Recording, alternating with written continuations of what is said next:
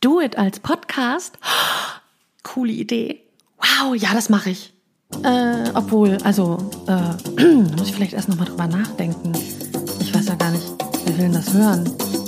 Ich weiß auch überhaupt nicht, was ich dir erzählen soll. Vielleicht kann ich das auch überhaupt gar nicht. Und wenn das dann keiner hört, das ist ja auch doof. Aber es wäre so cool. Aber was mache ich nur? Kann ich mir das nochmal überlegen? Wenn du solche Gedanken und Zweifel an dir selbst kennst, dann bist du hier goldrichtig. Herzlich willkommen beim Do It Podcast, dein Podcast gegen Selbstzweifel und für mehr Selbstvertrauen. Hallo, mein Name ist Kirstin Ludwig und ich freue mich, dass du dabei bist beim Do It Podcast mit dem Thema heute, wer gewinnt? dein Zweifel oder deine Motivation. Vielleicht kennst du das auch. Du überwindest deine Angst, du überwindest deine Trägheit, du überwindest sogar deine Zweifel. Du setzt unheimlich viel Energie in die Erreichung deines Ziels.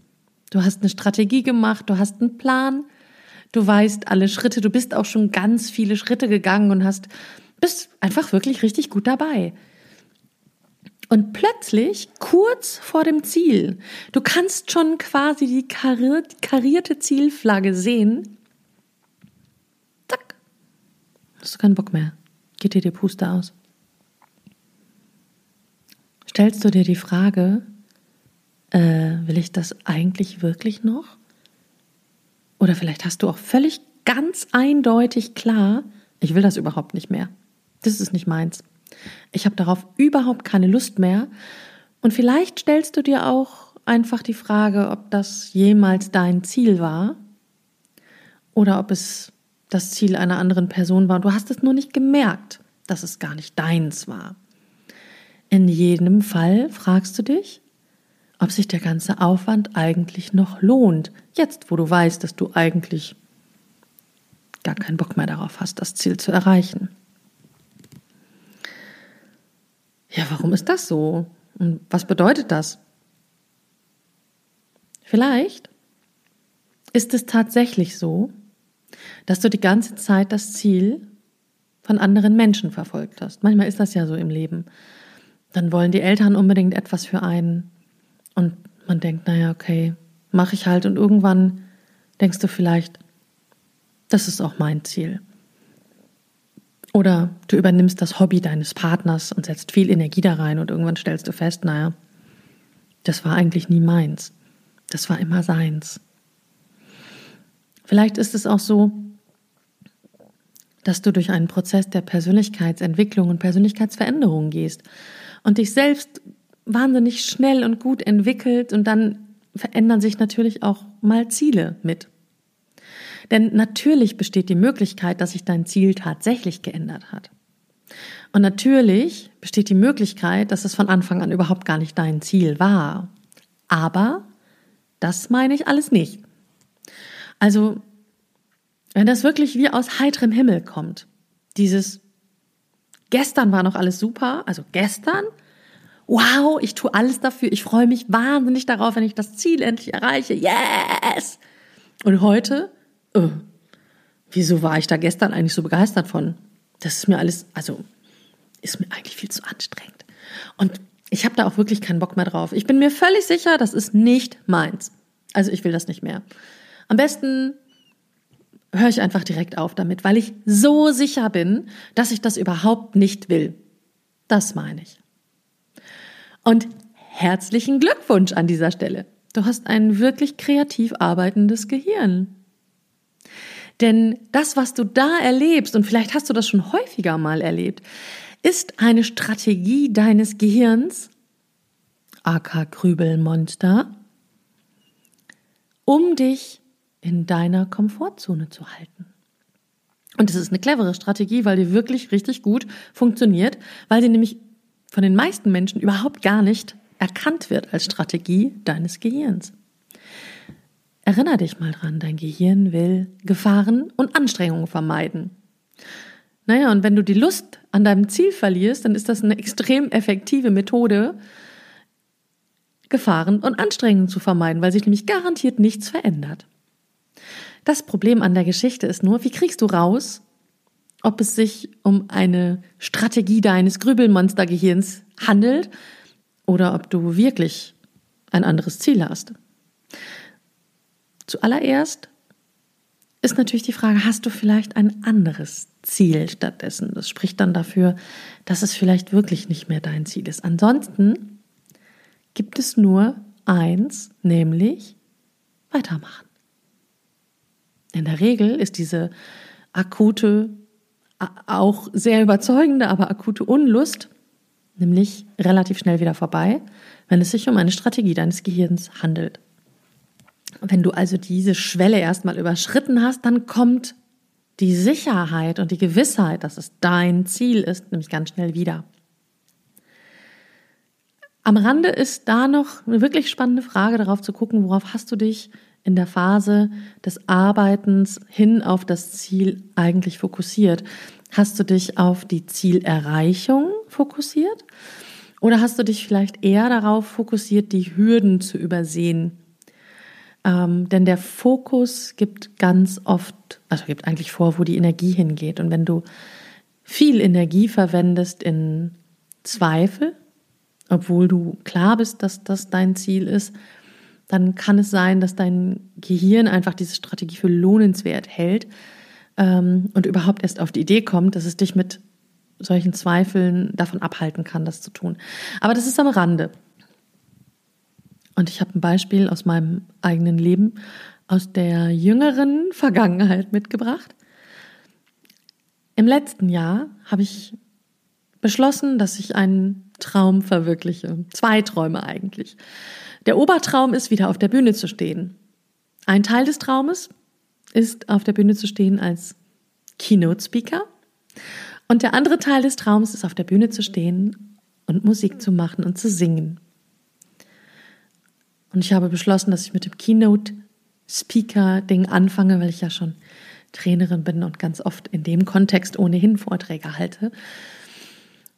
Und Kollegen von mir, zwei befreundete, sehr gute Freunde und Kollegen, haben das gleiche Ziel. Das ist natürlich super praktisch. Das ist meine Mastermind-Gruppe. Wir haben uns überlegt, wie können wir am besten Aufträge bekommen für Keynote-Speeches, wie kommen wir an, an Marketingmaterial, wie kommen wir an ein Video, wie kommen wir an Fotos von uns auf der Bühne und haben Neujahr 2017, also noch gar nicht so lange her, ein halbes Jahr, beschlossen, wir machen unser eigenes Speaker-Event. Gesagt, getan. Wir haben das zu dritt organisiert, neben unserem normalen Job, haben wahnsinnig viel Energie da reingesteckt, in die Planung, in die Akquise von, von anderen Sprechern. Wir haben eine Location gesucht, wir haben eine Crew akquiriert und rekrutiert und haben unheimlich viel Energie da reingepackt. Es hat wahnsinnig viel Spaß gemacht, war auch wahnsinnig anstrengend, mit einer extrem steilen Lehr Lernkurve verbunden. Und ähm, Irgendwann war dann der Zeitpunkt, dass wir alles soweit gut organisiert hatten, bis auf so ein paar Restarbeiten. Und dann muss natürlich auch noch die eigene Rede geschrieben werden. Das haben wir dann alle gemacht. Und ich hat eine wirklich mit meinem Coach eine ganz tolle Rede erarbeitet und mich gefreut und fand das toll und ach, es war einfach wundervoll. Ich alle in meiner Umgebung angesteckt mit meiner Freude darauf. Und am Abend vorher hatten wir, haben wir aufgebaut und da hatte ich schon ein bisschen schlechte Laune, aber das war weiter nicht so wild. Und da, da, da habe ich schon gedacht, so, ach, ich weiß nicht, also eigentlich bin ich doch im Orga-Team auch wirklich gut aufgehoben. Vielleicht mache ich morgen einfach nur die Leitung der Crew und Orga und so und gehe gar nicht auf die Bühne. Ob das jetzt acht oder neun Sprecher sind, ist ja auch egal. Und habe abends zu meinem Mann gesagt, weißt du, ich habe überhaupt gar keine Lust, dahin morgen mich auf die Bühne zu stellen. Mein Vortrag ist super, das, das glaube ich, aber ich, ich habe dazu, ich habe keinen Bock mehr. Also ich, ist auch nicht so, dass ich jetzt so aufgeregt bin oder ich habe einfach keine Lust. Ich, ich glaube, ich habe mich da ein bisschen mitreißen lassen von den anderen und das ist eigentlich gar nicht mein Ziel, sondern das der beiden anderen. Naja, ich kann ja morgen mal gucken. Mein Mann hat gesagt, mm, wir reden morgen nochmal. Und hat gegrinst und gesagt, du brauchst gar nicht grinsen das ist mein voller Ernst. Und gesagt, ja, ja, ich weiß, dass das dein Ernst ist. Wir reden morgen nochmal. Am nächsten Morgen hatte ich Lampenfieber, aber Motivation, das möglichst gut zu machen. Und es war toll, es war ein wahnsinnig toller Tag. Und ich hätte mich furchtbar geärgert, hätte ich am Abend vorher tatsächlich meinen Vortrag abgesagt und alles umorganisiert.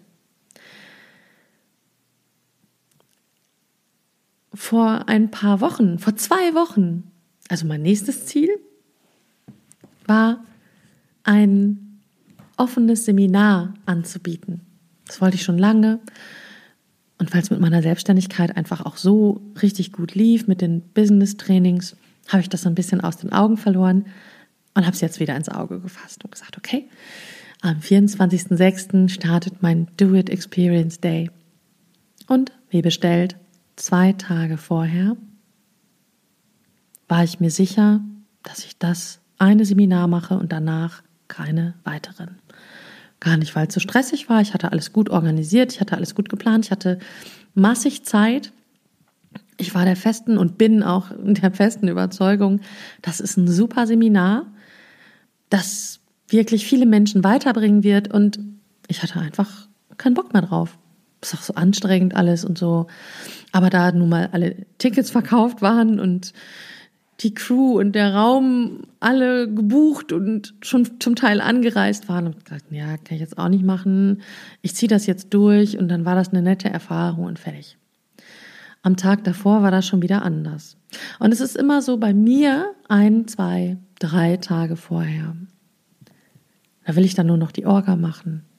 Ganz im Ernst, weil ich mir überhaupt nicht vorstellen kann, dass das eine wirklich richtig coole Sache ist ein Seminar zu geben. Und ich weiß, als ich früher noch aktiv Musik gemacht habe, und das ist schon lange her, über 20 Jahre, da war das auch so.